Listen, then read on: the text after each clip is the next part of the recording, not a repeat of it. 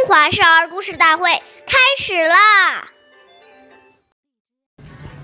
冠必正，纽必结，袜与履俱紧切，帽子一定要戴端正，衣服纽扣要扣好，袜子和鞋子要穿整齐，鞋带要系紧。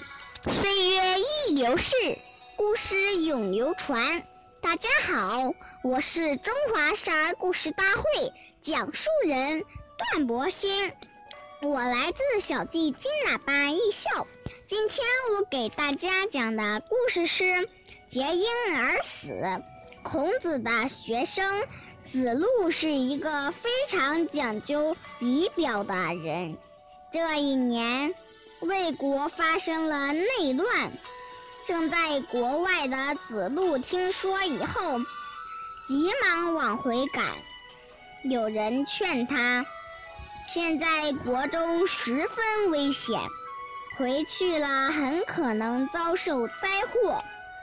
子路说：“拿了国家的俸禄，就不能躲避祸难。进城以后。”子路竭力帮助国君平叛，但还是因寡不敌众，被敌人的武士击中，帽子上的缨带也被割断了。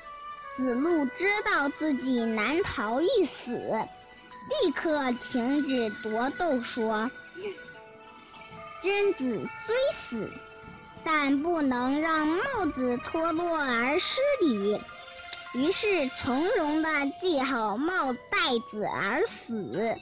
下面有请故事大会导师王老师为我们解析这段小故事，掌声有请。好，听众朋友，大家好，我是王老师，我们来解读一下这个故事。我们说。一个人的穿戴，表示了他的身份和地位，展示了他的气质和修养，反映了他的爱好和追求。穿戴整洁、优美高雅，可不是一件小事情。一个人的仪容仪表，不仅关系自身的形象，有时还关系到工作前途，同时，也关系到他对他人的尊重。很多大学生去应聘时，穿得邋里邋遢，不修边幅，随随便便，看起来就没有精神，这样常常不会被录取。